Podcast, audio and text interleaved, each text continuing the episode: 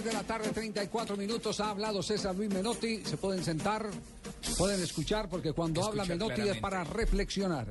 Habla de la selección Colombia, habla de Brasil. César Luis Menotti, que últimamente eh, concede muy pocas entrevistas, ha seleccionado sus medios, habla para pocos países. Uno de ellos es España, donde mantiene una gran expectativa y este es un tema de mercado. Cada que se aproxima el Mundial, la mayoría de los personajes no hablan sino para México y para España, que son los que sueltan el billete grande de las Buscando que los contraten como comentaristas deportivos. Exactamente. Ah. Exactamente. Y aquí en Colombia ya hay muchos que están aprendiendo esos vicios. Haciendo el casting en otros medios. No, ¿por qué? ¿Y por qué puede decir vicio? Uno tiene que aspirar a que le paguen No, por hablar o no. no.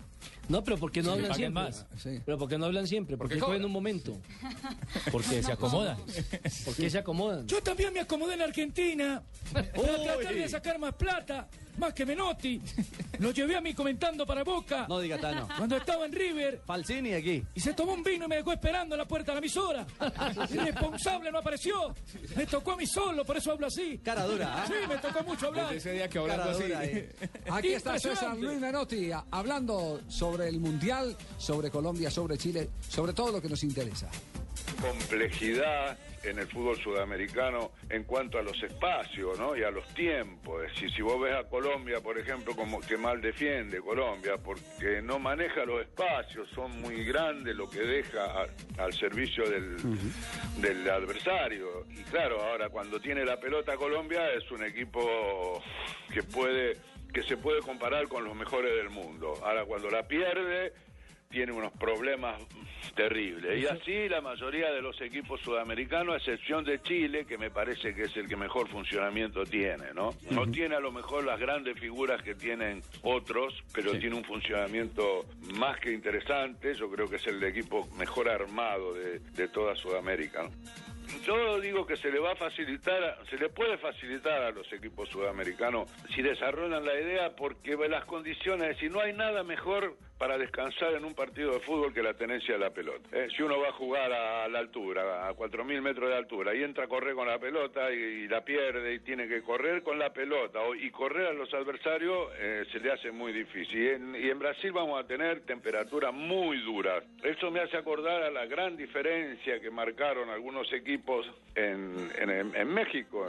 En, el 70, por ejemplo, sale campeón Brasil, es decir, jugar los horarios de los partidos con, con un fútbol brasilero, con Pelé y con toda esa gente, eh, manejaban la tenencia de la pelota y, y los equipos europeos sufrieron mucho el, el clima. Lo mismo le pasó en el 86, que vuelve a ganar Argentina también más desde la técnica, ¿no? Y en Brasil van a ten- va- hay que apostar más a eso, ¿no? más a tener la pelota. Así que, que yo creo que si Argentina juega a tener la pelota, Messi va a estar eh, privilegiado porque tiene con qué responderle a eso. Claro lo que dice Menotti. Yo no estoy de acuerdo con lo que dice Es que que- Chile es el mejor equipo, que el mejor armado y qué tal. Chile es una buena selección. Sí. Es desbalanceado. No, desbalanceado. no, pero se ha venido, ha venido desbalanceado. mejorando, ha venido Ayer mejorando. Jorge No, señor. Ah, eso dijo- es. Muy dijo- Menotti, pero para mi opinión, desbalanceado. Tiene más de veintipico de goles en contra, lo mismo que marca a favor. O sea que, que dice que cuando Pero lo atacan. equipo, es el otro- equipo. pero tuvo una época con pero no para decir que es el mejor de la eliminatoria, que por encima de los que están de primero Argentina y Colombia, no me Carlitos, parece. Carlitos. Cálmese. Jorge, No, no, Es que yo hablo así, señor. Ya, calmado, calmado. Tranquilo. papi. Lo de Colombia, eh, nos interesa mucho el tema de Colombia. Lo de Colombia es cierto. Sí, Sí. lo de la defensa sí. El Pero de tiene Colombia mejor es claro. defensa que el Chile, que él dice que es los mejor que la de números, Colombia. los números son mejores. Claro. Pero si usted se pone a hacer un examen, y eso es cierto, se pone a hacer un examen en cuántos partidos de los eh, 16 que jugó Colombia en la eliminatoria salió de figura David Ospina. Ospina. Casi en todos. Entonces, entonces ya usted tiene que reflexionar eh, sobre eh, cuánto es el riesgo de que usted descargue toda la seguridad en el arquero. Algunos dirán, no, pero es que el arquero está para jugar. Y digo yo, prefiero que sea figura que salga Julián. Pero, pero no, pero no para jugar, pero no para jugar todo el tiempo soportando Al filo de la defensa. navaja. Pero eso tiene que ver con un, eh, un- con una elección que tenía que hacer, a mi juicio, el nuevo técnico de Colombia. Si usted quería privilegiar el ataque, porque recuerden, cuando Bolillo tenía la selección, era una selección muy segura, que achicaba mucho espacio de medio hacia atrás. Sí. Con una filosofía Más segura que ahora, y una, ¿cierto? y una teoría, claro, pero había una teoría, una teoría válida de Bolillo Gómez. Cuando usted tiene defensores centrales de la edad de Yepes, de Amaranto Perea y demás, usted tiene que darle muchas ayudas defensivas en el medio campo. Sí. ¿Cierto? Sí. Y entonces tiene, Ponerle un tiene que- filtro. tiene, que, pon- tiene que poner un doble cinco. Un ayudante ahí. Esta selección, Sánchez. esta selección Eso. no juega con doble cinco. Y, y, y, y Peckerman, ¿qué hizo? Privilegiar algo que le reclamaban al equipo de Bolillo. ¿Qué le reclamaban al equipo de Bolillo? Le reclamaban que acompañaran a Exacto. Falcao. Llegada. Que como tanta efectividad de Falcao se iba a perder. Y entonces ahí es donde ellos deciden el que parte del volumen de ataque de la selección tiene que ser dos excelentes laterales. Pero ¿cómo hacer para equilibrar el equipo en defensa cuando esos laterales terminen su vida? No se concrete el gol y los tomen en contraataque. Con un volante metido en la Con línea un de cuatro. volante metido ¿Haciendo en la qué? línea. ¿Tres? Haciendo tres. Un volante metido entre los dos Y centrales. que uno de esos laterales no salga a la par del otro. Eh, No siempre, bueno, ¿no? la- la idea- la Hay idea- que resguardarse. No, la idea es, ese, ese ya es la solución posterior, no Claro. fue la constante de Colombia. No fue. Esa es la solución posterior. Sí, claro, la que se solución. dio en el segundo tiempo del partido frente a la selección de Paraguay, cuando el partido ya estaba empatado 1-1. Y Por con un primera hombre de vez- menos en la cancha. Por primera vez después de que se goleó a Uruguay 4-0 en Barranquilla, no se jugó con el volante entrando entre los centrales, sino que se montó dos volantes. Recuerde que entró Mejía en los Alex Mejía, minutos. sí, claro. Alexander, Dos sí. volantes no zafaron sin un solo lateral al ataque y el equipo lució más compacto, se cerró por Con más dentro. presencia defensiva. ¿Eso, qué- equilibrado. ¿Eso qué quiere decir? Que usted ya teniendo una selección, ya estando clasificada, teniendo una selección en la Copa del Mundo con más de un mes de trabajo que van a tener casi todas las selecciones, usted puede hacer ajustes tácticos importantes que le den ese equilibrio que está reclamando Menotti. Pero Menotti no está mintiendo. Como tampoco estaban mintiendo aquellos que decían para qué defendernos tanto y desperdiciar el volumen de ataque que nos puede dar Falcao y James, que era la teoría eh, en la administración de Bolillo. Ajá, sí, sí. Sí. Sí, de acuerdo. De La, acuerdo. la vieja frase de, de, de Tim, uno se tapa la cabeza y se Y se destapa, destapa los pies. O viceversa. O, o viceversa. Muestra todo. Pero sigue hablando Menotti. Aquí hay otra parte de Menotti, habla de España, ¿no? Habla de la selección de España que no la metió entre las favoritas. No, gran favorito no, no, no. Yo creo que hay candidatos, como históricamente ha ocurrido, ¿eh? y que todavía nadie ha podido. eh, si al- al- alguien rompió la hegemonía de los candidatos, puede haber sido Francia, pero era local y ya había hecho cosas como para estar en ese sitio. Y los candidatos han sido siempre Brasil, Argentina, Alemania, Italia. Bueno, son los candidatos. Yo creo que, que podemos poner a- a España en, en ese en ese sitio. Yo creo que es Holanda y creo que ahí podría haber una sorpresa que para mí puede ser Bélgica si se prepara bien de Europa y de Sudamérica Chile.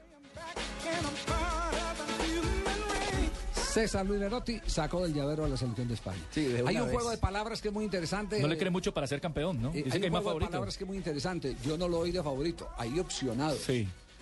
Eh, Sí, más- Tiene la tarea de buscar cuál es la el- diferencia entre favorito y opcionados, eh, señor ¿Sería un sinónimo? Es decir, sinónimo? Google. paraguas. Él- le- luego No, le dirán, no, no, no. podrá cobrar. Oiga, Menotti, No, usted no, no, lo dio de favorito. Sí, pero lo dije dio que era- opcionado. Pero dije que era opcionado. Eh, Exacto, ese, Ah, ese juego de palabras, paraguas, ¿qué, sí. qué validez tiene ese juego de palabras? Aquí está Es un Menotti. jugador que todavía ni siquiera tiene la, la amplitud del ancho de la cancha para, para ser contundente. Es decir, él es muy, muy contundente de mitad de cancha para la izquierda y con algunas dificultades cuando se tira del otro lado, ¿no? Sobre la derecha. Sí, con la, en- sobre, sobre el perfil izquierdo, ya sea como un volante adelantado o como un punta retrasado, se hace contundente, tiene una habilidad terrible y adentro del área hasta, hasta tiene posibilidades de mejorar en la asistencia y lo está haciendo. Toda- Se lo ve por ahí no tanto en el Barça, que también lo ha hecho, pero sí en la selección lo he visto en algunos partidos con mayor amplitud cuando, cuando pisa la zona de definición para ver a los compañeros, ¿no? Entonces, pero no lo veo como para que él imponga ninguna idea. No, no, no es él el que pone, él no es eh, ni, ni, ni el Pelé, ni, ni el ni el Cito, ni qué sé yo, ni ese tipo de jugadores, ¿no? Ni Falcao, ni, ni Sócrates, un futbolista que es más parecido a los a los jugadores de punta, ¿no? Bueno, ahí tienen pues la No reflexión. hablando de Menotti. Brasil, Javier. Ah. Este señor no ha hablado de Brasil. Sí, sí, habló de Y Brasil. lo dio de favorito. Lo metió Opcional. ¿Y cómo lo va a meter de favorito si Opcionado. Neymar para él no es favorito? ¿Está loco? Sí, no, hincha la pelota este Pero es Menotti. que Neymar no Sí, solo sí. juega. Mira vos, está Es que el loco. fútbol es de no, no, 11 jugadores, es de pero- uno. Explícame eso. No, no, no, pero no, no. tampoco, tampoco habló bien de Brasil. Digo, lo- lo había metido Di- favorito, dice que este es opcionado. que es diferente más favorito. bien, escuchémoslo más bien, escuchémoslo. Opcionado que diferente favorito. Eh, No, no, yo creo que no tiene equipo todavía. Tampoco tiene equipo todavía. Han hecho muchos, eh, es decir, lo han, siempre han resuelto sus últimos éxitos a favor de, de- de enormes jugadores. También esa genética se ha ido perdiendo. Se juegan muy mal en Brasil también los equipos. No juegan bien, no es Brasil. Eh, si uno ve jugar el, el campeonato brasilero, me Sí, sí, sí. refiero. Entonces los futbolistas tampoco aparecen aquellos futbolistas que, que- que con su sola presencia imponían una jerarquía al juego distinta. Hoy esos jugadores no están. Hay buenos jugadores eh, como Neymar, pero que es un chico joven, que, que- que le cuesta ponerse desde el liderazgo, eh, manejar una idea de juego, porque él es un, es un realizador más que un organizador, ¿no? Es un chico que te gana en los últimos 20 metros, pero después no puede ofrecer a la edad que tiene el, el liderazgo de, un- de una idea de juego. Y yo creo que está apostando mucho eh, Brasil a lo que a lo que no apostó nunca, más a la recuperación, más a la energía, más al y, y- y con buenos jugadores, pero porque por más que no esté ni, ni Romario, ni Pelé, ni Carrincha, no sé, ni, ni Ronaldo, ni Ronaldinho, hay futbolistas que, que de local pueden hacerse fuertes y, y son candidatos, evidentemente. Falsini lo tiene, razón, es contradictorio. Lo da entre uno de los ¿Cuántas favoritos. botellas de vino se tomó este loco? No, no, no, no, Que no. Marina se ponga Parece- la camiseta negra porque ya Brasil va a perder. No. Parece papá de la señorita Antioquia, hombre con hombre, mujer con mujer.